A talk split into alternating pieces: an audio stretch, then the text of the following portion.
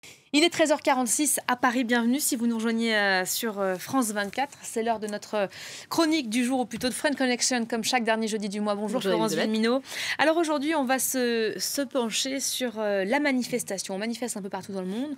On le voit depuis le début, de, depuis la semaine dernière au Venezuela, notamment avec ce rassemblement monstre un peu partout à travers le, pays. On le voit aussi évidemment en France, avec chaque samedi ces gilets jaunes qui continuent à, à manifester à descendre euh, dans, dans la rue. Euh, la manifestation, une pratique, dit-on, bien française. Tout à fait, parce que vu de l'étranger, la manifestation fait vraiment partie de l'ADN de la France, tout comme bien sûr le vin, le fromage, la grève, mais on en reparlera une autre fois. Il faut dire qu'il y en a beaucoup des manifestations en France. On recense euh, environ et en moyenne 10 000 manifestations par an. Alors, c'est un peu un rite de passage pour les jeunes, c'est un lieu de sociabilisation, mais aussi un endroit où on découvre la politique, on se souvient souvent avec émotion de nos premières de manifs au lycée, oui, effectivement, on s'en souvient très bien. Exactement, on se souvient des slogans euh, et aussi des chansons. Euh, Bella Ciao, peut-être, on l'aura dans la tête toute la journée. Voilà, vous voulez pas chanter, euh, j'ai bien compris. Alors l'histoire de France, évidemment, est, constellée hein, des manifestations monstres. On peut pas toutes les citer, bien sûr, il y en a peut-être il y en a peut-être trop, mais on pense à celle de la libération de Paris, on pense aussi à, mai 68, qui ont flirté avec carrément le, le, million de manifestants. Hein. Voilà, et puis il y a d'autres manifestations, d'autres rassemblements plus récemment on pense au rassemblement de deuil, notamment en défense des valeurs de la France, en hommage aux victimes euh, de Charlie Hebdo. Euh, il y avait une énorme manifestation, on voit les images ici, le 11 janvier 2015, donc à travers la France, euh, qui a rassemblé 3 700 000 manifestants.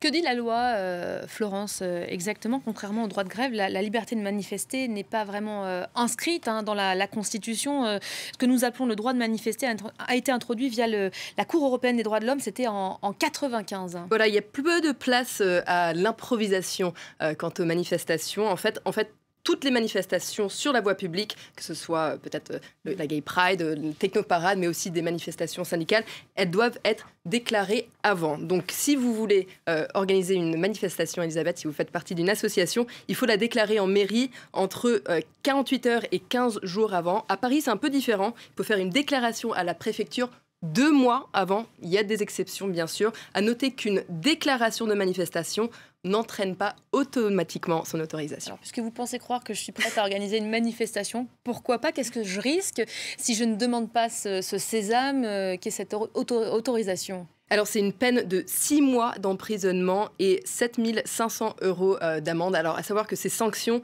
s'appliquent uniquement aux organisateurs.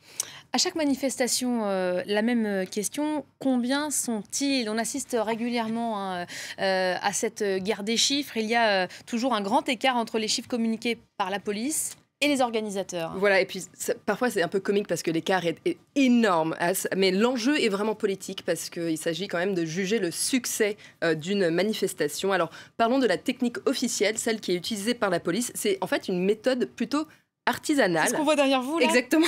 Alors, les agents, en fait, les agents de, police comptent à la main en temps réel et après ils vérifient après avec une vidéo. On va écouter l'ancien directeur du renseignement de la préfecture de Paris. Écoutez. On compte effectivement tout le monde, on compte la chaussée, on compte les trottoirs. Donc il y a deux points hauts sur ce cortège principal, sur chaque point où il y a deux fonctionnaires chargés de compter, euh, qui n'est pas, j'allais dire, la, plus belle mission qu'ils aient euh, dans leur activité en ce qui concerne l'information générale, mais ils le font, ils savent le faire, ils le font avec conscience, avec détermination et avec loyauté. À noter, euh, avec la manifestation des Gilets jaunes, c'est particulièrement difficile d'estimer le nombre de manifestants, car le mouvement est vraiment disséminé à travers la France et surtout dans des ronds-points. Il n'y a pas de chef, pas de structure, donc c'est très difficile d'avoir des chiffres. Et puis surtout, il n'y a pas toujours d'autorisation. Hein. Ça fait, euh, évidemment euh, débat.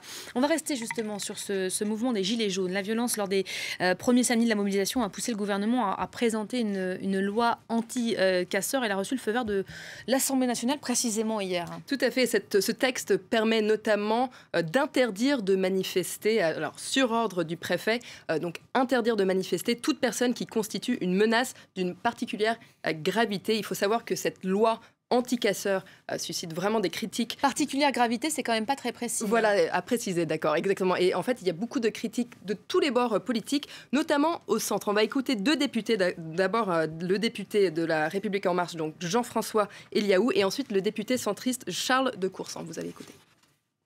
De grâce, donnons des mesures efficaces à nos forces de l'ordre pour que cessent, pour que cessent enfin ces violences que l'on voit tous les samedis. On se croit revenu sous le régime de Vichy. Mais oui, mais oui, mes chers collègues. Oui, oui, oui, oui, oui, oui, je dis bien le régime de Vichy. Mais oui, vous êtes présumé, hein, par votre attitude, vous êtes présumé être résistant, donc on vous entôle. Voilà, on l'aura compris euh, à, entendre euh, ces, échanges, euh, morceaux choisis, Florence, que ça fait évidemment débat. Je disais, c'est encore pas très, très clair sur qui pourrait être concerné. Puis il y a aussi une autre polémique, somme toute assez importante, sur les violences policières et l'utilisation, vous en avez sans doute entendu parler, des armes type LBD. Ce sont les, lanceurs, de, lanceurs de balles de défense qui peuvent blesser les manifestants au visage, même les, les. Il y a plusieurs, plusieurs personnes hein, qui, qui ont atterri à l'hôpital avec, euh, euh, de grosses blessures, euh, somme toute assez graves. Tout à fait, ça fait tout à fait débat, mais nous allons quitter peut-être un tout petit peu le mouvement des Gilets jaunes pour revenir sur la manifestation en général et à quoi ça sert, parce que ça aussi c'est quelque chose, c'est une question qu'on se pose avec ces manifestations des Gilets jaunes. Est-ce que manifester comme ça, est-ce que ça peut être efficace? Bah, battre le pavé peut porter ses fruits et faire reculer le gouvernement. Si on regarde l'histoire récente de la France, il y a des manifestations qui ont arrêter des projets de loi, on, peut le dire comme ça, par exemple la réforme sur la sécurité sociale de 1995, le contrat euh, première embauche en 2006. Parfois aussi, manifester ne change pas, n'arrête pas le gouvernement. On pense à la manifestation contre le mariage gay euh, qui n'a pas empêché sa légalisation en 2012.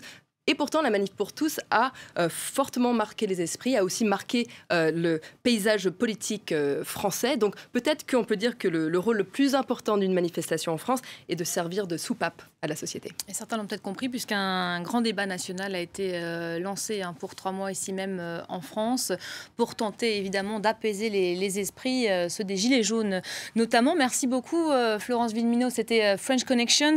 Vous restez évidemment avec moi, Julien Fanchouli nous a rejoint un plateau. Bonjour Julien. Euh, puisqu'on parle manifestation, alors Flo nous le rappelait il y a quelques instants, euh, on a semble-t-il ça dans le sang, les, Français, la manifestation. On le fait parfois avec euh, humour. Regardez ce cours de CrossFit très politisé, 100% gilet jaune. Alors des images comme ça, on en a des tonnes et des tonnes. J'en ai sélectionné deux, ce cours de sport, ça m'a beaucoup inspiré. Moi, je fais ça tous les mardis, moi. Voilà, évidemment, c'était spécial dédicace pour Julien. Et puis il y a aussi ce petit Normand qui, à peine oh. sorti du vent de sa maman, lui avait déjà enfilé son gilet jaune, tricoté sur les ronds-points, on imagine voilà, politisé dès les premières secondes de sa vie. Ah, euh, on en pensera ce qu'on voudra.